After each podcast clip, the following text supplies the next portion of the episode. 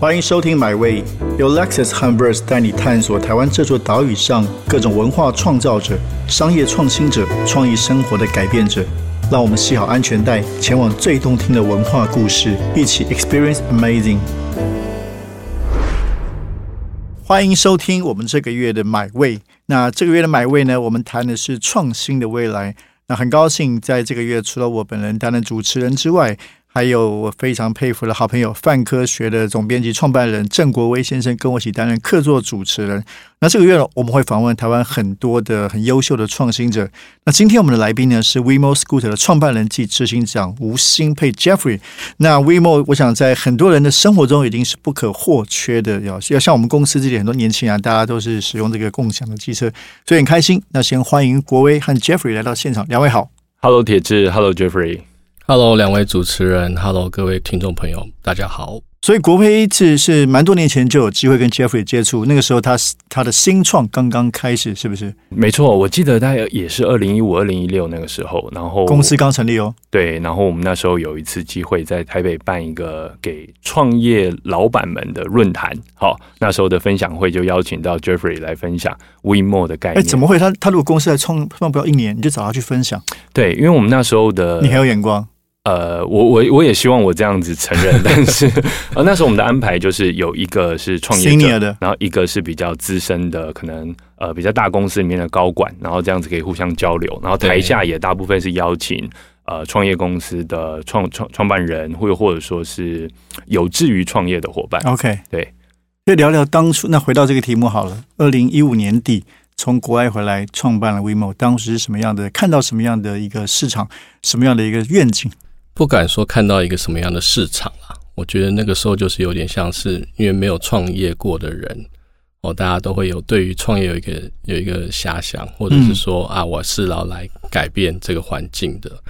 那的确那时候跟几个朋友就在聊说，哎，我们我那时候在管顾公司嘛，在麦肯锡，那说我我也差不多要毕业了哦，工作了也蛮久了，那时候在麦肯锡待了五六年哦，真的很久了，在国外。呃，在台北，在台北办公室，但是我们的案子一直都在国外，所以我基本上每一周都会飞离开台湾。对，或者我应该这么说了，我在台湾的时间只有每一个礼拜一天，那我就会一直飞到各地去工作。那绝大部分的时候，其实在中国大陆的。OK，那我的确有在想说，为什么一直在别人的地方做事情，不在自己的家乡做事情？嗯，那。在聊说要做什么事情的同时，就诶遇到了这个题目啊。那这个所谓的遇到，也是说我们自己几个创办人在聊的时候，把这个题目聊出来的。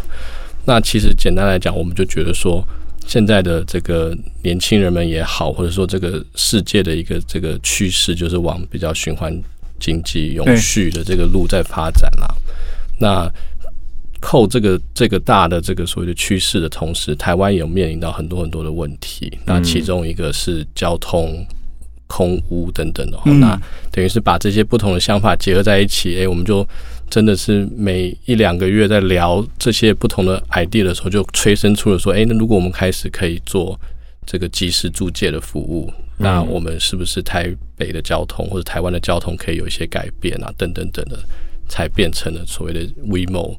这个这家公司的诞生，对，的确，创业很多都一开始只是想要解决问题嘛，对不对？当然都看到一个痛点，然后觉想要说，哎，我是不是有办法提出一个解决方案？但是我很好奇，Jeffrey，你自己是机车主吗？又或者说你的身边有那么多机车？麦肯锡怎么会机车主？怎么会想要解决这个痛点呢？呃，我我。我当然一开始不是机机车主啦，当然现在是我的我的生活的一部分，没有错。那个时候真的很丢脸。那时候一开始第一次我我被媒体采访的时候，他就叫我要骑摩托车，不会骑，我我会骑，但是我可以在平稳的马路上骑。结果那一天他要我把那个车子从停好的地方，然后把它拉出来，然后在人行道上骑，然后再骑到马路去。结果那个人行道完全是那种知道那个。瓷砖都烂掉、坏掉那种，然后我就一直跌倒了。辛 苦辛苦，这好像也不能怪你哦，因为其实，在在要要把车子拉出来，其实还蛮困难的，在台北，因为通常可以排的很紧密这样。是是，可是我想问说，这是痛点，就是说你想要解决是环境问题吗？因为以使用问题，台北年轻人很多人都有机车啦，其实是一个不容易的市场嘛，会不会？对，所以所以其实刚刚提到说，我以我一个不是机车主的想法在看这件事情，的确是有点呃，我不当然不能说误打误撞啊，但是才去从不同的角度去看待这个题目。嗯，哦，那那个时候我们在看的是说，其实大众运输其实才是所谓的真的是绿绿运输啊，或者是说最有效率的运输方式。那我们当然很期盼说。呃，可以让这个私有运具可以越来越少越好哦。那这个就变成说，我一开始我在想这件事情。那因为很多人不愿意使用大众运输的原因，是因为他拥有一台摩托车，或是拥有一台汽车。他拥有了，他购买了，他就会觉得说，那我一定要把它用到极致啊，不然我花这个钱要做什么？嗯，哦，所以他就变成说，他的交通行为就很单一，他就会只思考。我要每天出门就是用我自己的，他不会去脑海里面根本连别的东西都不会跳出来。那所以如果能够打破这个思维模式，那其实大众运输也好，或是共享机车，就是从那样子的一个 这个地方去催生出来的。因为我其实如果要做共享的话，它有很大的问题是它没有办法有百分之一百的 reliability。就是如果你私人运具的话，你你至少当然非除了这个最极端状况，这个车子坏掉之外，对，你百分之一百知道这台车在哪里。嗯，哦，那我我如果要用一个即时租借的方式的话，其实它总是会有可能有没有办法服务到它地方，那它必须要搭配其他的运具，就公车也好，捷运也好，U 拜也好，所以我们其实是成为一个交通的这个互相的替代方案这样子。如果要做 motorbike sharing 的话，那个路呃，比如说有的人的坐垫坏掉啊，有的人的安全帽很臭啊，这些都很麻烦。但所以你们为了要控制这个品质，决定要自己投放机车，然后呃把整个方案做出来。那目前为止投放了多少机车在我们台湾的街上？呃，我们大约有快七千台车子，然后遍布三个城市，嗯，台北、这个新北跟高雄啊。对，主要是先以这三个人口最密集的大都市来做目标，这样。对，没错，因为它它必须是一个前提，是不是要做这样共享的，必须是很都会的地方，density 必须很强。对我们这当初的规划，没错，是有这个所谓的 density 要够高。那当然，台湾其实是全世界这个数一数二 density 高的地方，甚至像永和，我不知道大家知不知道，是全世界最 dense 的。你说人口嘛？人口，人口跟那个。地的这个这个密度去比的话，其实是全世界，我我记得没有错，应该是第一高的。OK，不知道跟孟加拉还是跟哪里比，可能是第一、第二吧。对对，所以这个所谓的人口密度越高，当然这个所谓的你投放的车子数量跟它可以被租借的这个几率就会提升嘛。嗯，那再来的话，我们自己观察到的是，所谓那个都市规划越古老越好，那个城市哦，所谓越古老，不是说它真的是很这个。破旧对老城啊，破旧不堪，或者说像我们去欧洲会看到一些古城那样子，而是说现在可能近十年、二十年的都市规划，它一直在变化。那过去比较流行的，就是在中国大陆那边在建设的那种所谓的几环几环的那种都市建设，然后它也会把这个所谓的呃住宅区、商业区跟这个工业区切的非常的细，就是。完全分割嘛，嗯嗯嗯，那那个也不适合共享，因为你可以想象说，我早上就是从住宅区骑到商业区，然后在商业区顶多可能去吃个饭，那我就回来住宅区，那中间是不会再有太多的交换的行为的。但是像台湾台台北，当然。就是我住在的地方，可能是别人要上班的地方，所以我把车骑到别的地方去，别人可能从在同一个时段，他就会把车再骑过来，嗯，那那个交换或是使用的频次就会比较高一点，对对对，才符合这个都这件事情的经济效益。所以这个都市的样貌要有一个网络感，对，不是一个很单向的，对对对，固定时间的这种。哎，那我乱录一下，那像台南这样的地方不适合吗？像我们去台南，常去台南玩玩呢。其实如果有共享汽车，应该都很方便。对，它可能就会比较适合旅游。我刚刚的比较像是我们一开始的构想，工作生活。对，如果是一个 everyday use 的情境的话，其实会能够让它短频次交换更多次是最好的。当然，当然。那台南的话，可能是旅游都市，每一天都会有人来旅游。对，那他可能是租整天，或者租六个小时这样子。I see，对，嗯，的确了，我们去台南玩也常常租机租机车哎，然后诶，其实有想不需要共享的，对，就是自己租一台玩一天。对，好像这样，因为你可能会骑比较远，然后再回来，然后自己要加油啊，这过过程这样子。对，那目前在台北、还有台中、还有高雄这样子，没有台中没有新北新北，不好意思，没有你们家直想说我他台，因为他台中人，我想说，哎、我台中有没有？那在这几个都市投放的呃情况看起来，你觉得哪个都市反馈最好？呃，当然还是台北啦。台北还是？我觉得，台北有，当然第一是因为我们在这边营运的最久时间嗯哦，那当然因为台北的这个是兵家争夺之地嘛，所以我们的行销资源，所有的这个同业们就是呃行销资源都放在这儿最多啦，啊，因为首都等等的。好，那我觉得还有一个特色，其实是台北的大众运输的这个使用率是全国最高的。嗯然后也当然建设也是最快的，或者最、嗯最这个完整的啦。哦，所以它的确有帮助到了这个所谓的这个转乘族去搭配使用。嗯对，我我我另外想问，就是说其实当时创办二零一五年、一六年的时候，那个时候的确是这个共享经济似乎在全球都开始新的一个一个时期吧，应该是年代对不对？对啊，包括 Uber 啊，对包括对，所以显然那是抓到那个，所以你也是受到那样的一个风潮嘛，觉得这个共享这个概念。那可是这两年好像这个概念比较少被谈。那当然有个可能讨论少，是因为已经越来越普遍了。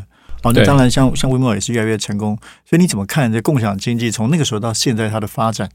对，应该是说，我觉得这个可能过去的五年或到十年，欧美比较久一点，可能十年前，共享经济是刚萌芽的时期哦，所以讨论当然是应该的，因为很多新的商业模式，尤其那个时候还讲独角兽啊，或者是说对这个估值非常高的的公司哈、哦、，Uber、Airbnb 都是。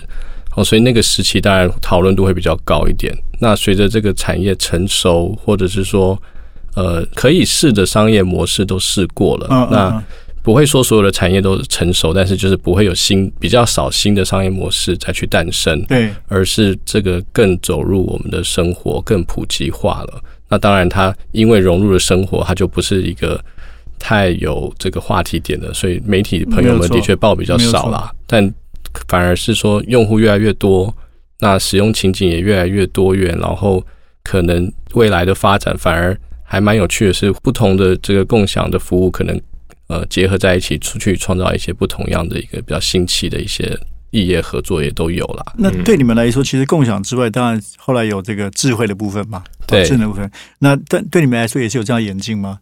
就简一开始可能是简单的共享，但后来加入了很多的智慧的部分，让大家有一些资讯可以上面分享。对，其实包含智慧的部分，我都觉得还是一个呃很 early 很 early stage 哦。我们是有这个想象，希望说我们的服务可以带给人们更多的这个嗯，呃在生活中的呃样貌的变化的哈。我们自己公司的理念有一个 slogan 是改变城市的样貌，让城市生活更美好。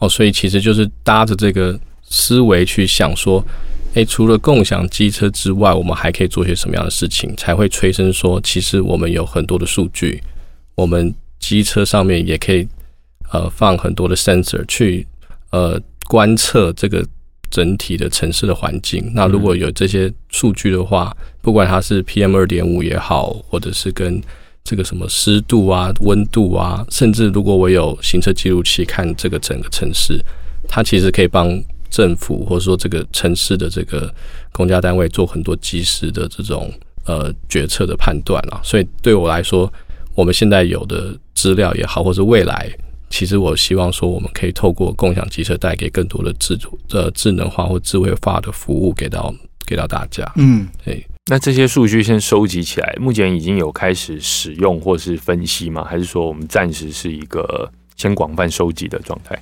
现在还是暂时在比较多是小的 POC，或者是说我们我们自己内部有为了比较偏安全性的作为，我们自己在做一些改变啦，嗯或者说这个呃服务上的变动。那你说实际上把这个服务给释放出来，是我们一直在跟公部门在积极讨论的哦，嗯因为有不同的公家单位会对于这个数据有有一定的这个这个有兴趣啦。对，我觉得他们应该会很好奇，比如说我可不可以了解呃机车的流量哦，然后在呃比如说这个速度，又或者说它可能使用的频率，它可以不不只是你们可以用来决定呃投放的一些策略。对，那对于呃。这个政府管理单位来说，他们也有他们的价值。那包括说环境的一些数据，不管你刚才说的温度啊、湿度啊，或是这些东西，其实呃，乍想之下会有很多呃很有趣的应用、应用、应用方式。哎，所以但是目前好像也没有，他们还是比较比较守嘛，比较小的 POC 阶段在尝试。我我讲一个我们最近这个正在谈的案子啦。哦，那我觉得这个对我来说也是蛮重要的，因为我其实。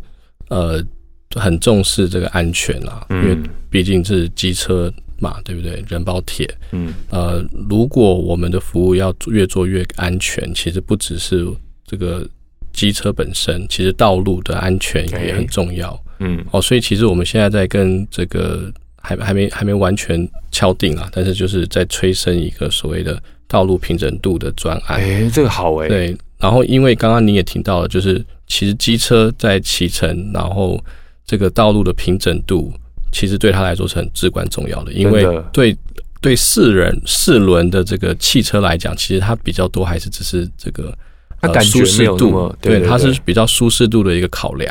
但是对机车骑士而言，它是一个。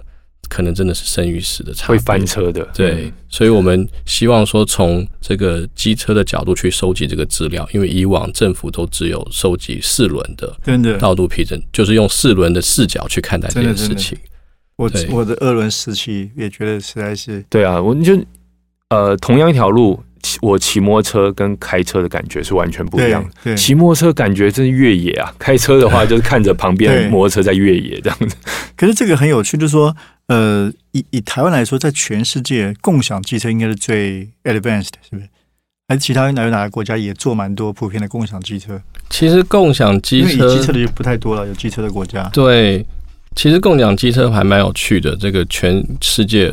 我已经有点 lost count 了，因为我之前追踪的时候，可能都已经有两百多个城市有共享机车的服务。哇，这么多！对，其实是很多的，但是当然很多的城市都只有，甚至只有三十台、五十台。但形态也不太一样哦。对，有有些地方是像东南亚，我们看到很多是它是。就像 Uber 一样的司机会载你，对对对对，那个是那种又也算是共享机车的那个类型。那个我没有把它算在里面。那个不就是 taxi 那种机车 taxi？对，那种也像 taxi。对我讲的比较是直接跟我一模一样的交换的方式。对，因为你因为你曾经提过嘛，在媒体里面其他提过，台湾可以成为全球这个 MAS 是不是这样？Mass 对，Yeah，Mobility as a Service，嗯，就是结合这种共享跟智慧的，应该台湾台湾有什么样的一个 leading edge？对，那先先回到刚刚提到的这个。是机车共享机车的确是全世界第一名的哦。这个台北市有大概一万两千多，快一万三千辆的电动机车的共享的机车。哦，那我们是全世界第一大的城市。嗯，哦，第二名好像都。呃，差我们可能还有三五千台的距离。应该东南亚吗？还是呃，其实是欧洲。欧洲 OK。对，其实之前印度也有蛮多，但是在疫情的时候，他们都收掉了。OK，或是改成长租的。对，我在柏林也看到，那是蛮惊讶的。对，共享机车。对，所以共享机车的确在全世界都蛮蓬勃发展的，但是台湾的确有它的独特之处，包含在于这个数量可以再有一个量级的提升。其实你看其他的国家的这个都市。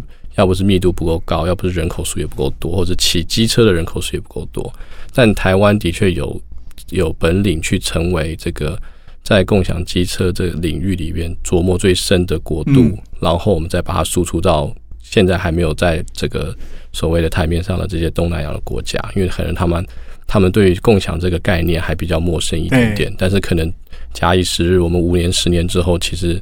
可能就是我们在输出我们的技术跟经验给到他们。嗯，因为其实共享单车在世界各地也有不同的模式，包括我们也看到那种滑板车也好啊，是各种电动的加入进来。你现在觉得这些算是你的竞争对手，还是你的互补伙伴呢？其实是互补伙伴。哦，因为就又回到刚刚有有在聊到说，为了要能够大家。不要有拥有一台车，不要去接触私有运具。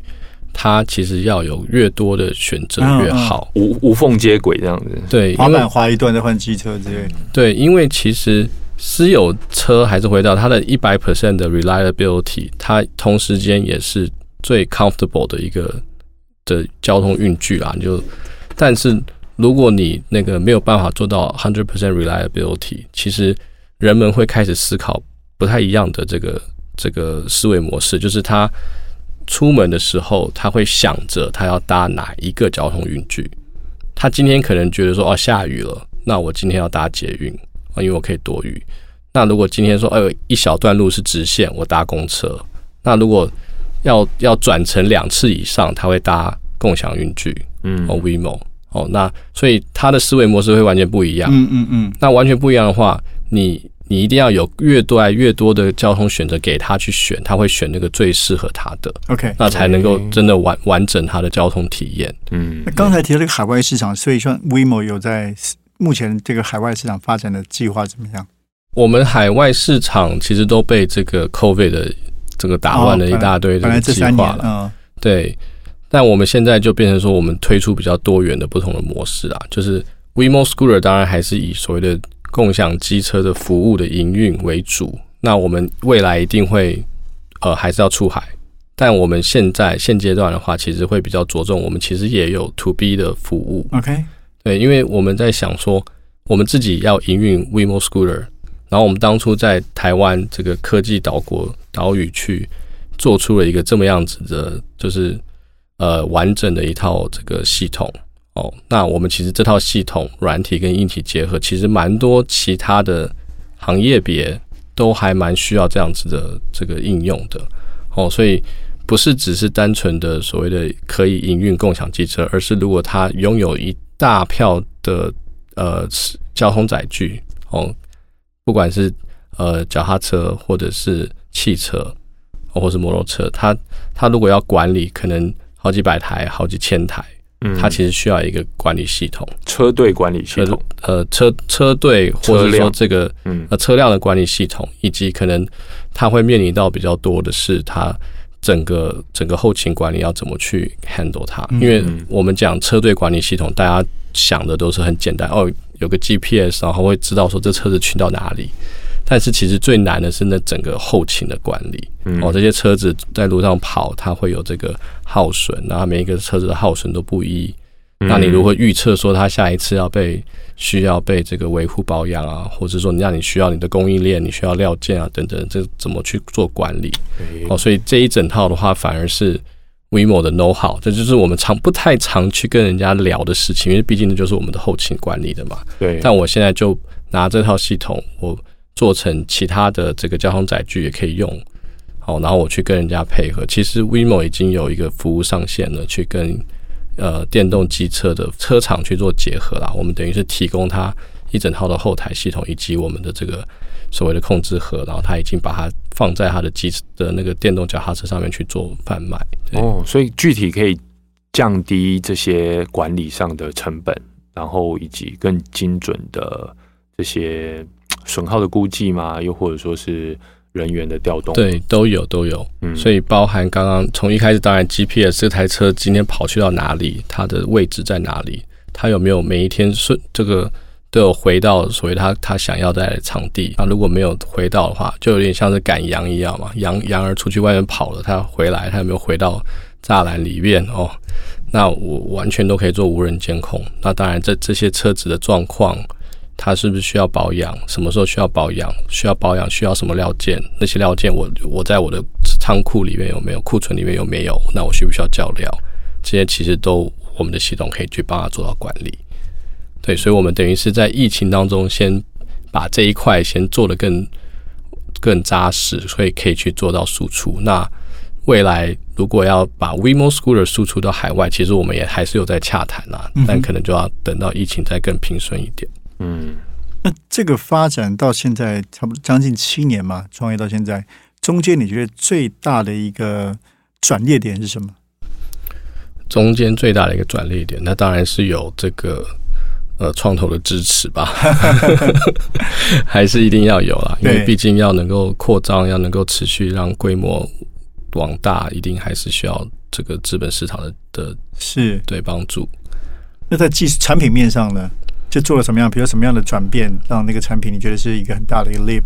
有没有这样的变化？从一开始发展的这个 prototype 到后来现在，我我觉得那个应该说 WeMo Scooter 一贯的这个初衷就是要替消费者想，然后真的要帮他想到极致。哦，所以从一开始，当然这整个使用者体验，我们呃为了要能够让这个拥有车的人也也愿意使用这个共享，那从这个呃从启动这个开启 A P P 到启动机车到骑走到付款，要让它非常非常的顺畅。是，我觉得从那个开始，我们当然持续延续，包含这个发掘说，诶，消费者的痛点其实是。呃，很大一部分是停车哦，所以我们开始跟很多不同的停车业者 OK 去做合作，嗯，然后在其实台北市很多很多的闹区，包含新一区的几个百货公司，或者是电影院，或者是说比较知名像三创啊、松烟啊这些地方，其实我们的车子都可以直接停进去，OK，哦，然后到。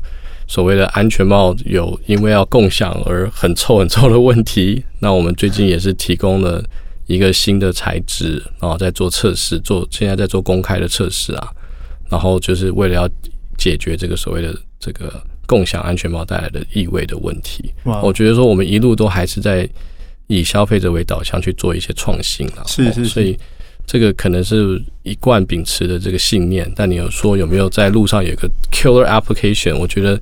那个 killer application 是现在还不能公开的 Q application，这样我就可以假装有，但是你你也不知道我有没有。但我必须要觉得很厉害、很佩服的一点，就是因为像这样的服务，比如说刚才 Jeffrey 讲，有太多可以出错的地方了，有太多可以被抱怨的地方，但是你们活下来了，而且你们持续在成长，然后有一个这样的模式可以输出。那好奇未来有没有可能？包括在台湾啊，转移到其他的车辆类型上面呢，比如说除了机车之外，有可能变汽车嘛？有可能或是脚踏车啊，或者说电动滑板车啊，有有可能考虑这方面的。对，我觉得这个这个部分是肯定的啦。我们其实呃，不瞒您说，我们其实这个月的话，已经跟这个呃几家业者有做洽谈，然后也也即将会这个呃记者会的发表。哦，那这个。包含这个电动辅助自行车，哦，这个这这个等级的车款是没有驾照也可以骑乘的等级哦。然后这个呃最低年龄是十六岁，嗯哦，那这个也蛮适合在这个旅游景点的，所以我们的确跟金门的一位这个租车业者有合作啊，导入我们的系统，嗯，然后他这就在金门那边。这个营运，然后你现在其实已经可以透过 WeMo Scooter 的 APP，我们有一个新的这个呃品牌叫做 Run Tour 哦旅途，就我们希望说，你从我的我的 APP 就可以租借一台金门的这个电动辅助自行车，然后你到了当地，你就可以在他们的门市取车，或是在我记得应该是在火车站，还是也不是火车站。金门没有火车站哦，金门的应该是呃机场，OK，哦，他就可以就可以租到一台这个电动机车。了解，对，那汽车的话，的确我们也有跟一个呃租汽车的租赁厂这个这个合作伙伴，然后即将会应该是明年的时候会推出四四轮载具的服务，这样。哇哦，所以很多的合作联盟哦，就像你刚说，打造一个。让大家开始用不同载具的公共的服务这样的性质，对，好期待哪天可以用 WeMo 订直升机或是私人飞机之类的。那我们也订不起啊，集资嘛，对不对？你看那个集资的工具，不会一定请两位去好不好？不行不行，我一定要自己花钱，而且只花五十块。哎嗯，好，非常非常谢谢我们的这个今天的特别来宾 WeMo Scooter 创办人执行长。这个 Jeffrey 吴新佩，还有我们的客座主持人国威，非常谢谢两位。我相信这个的确，这个共享已经是现在式的，那而且它的可能性不断在发展当中，也很期待也透过这个共享跟智慧，让我们的生活有更多的改变。谢谢两位，谢谢，谢谢 Jeffrey，谢谢大家，谢谢。这趟旅程已经到站了，感谢你的收听，也让我们一起期待下趟旅程的风景。别忘记订阅买位。本节目由 lexus 和 verse 文化媒体联名出品。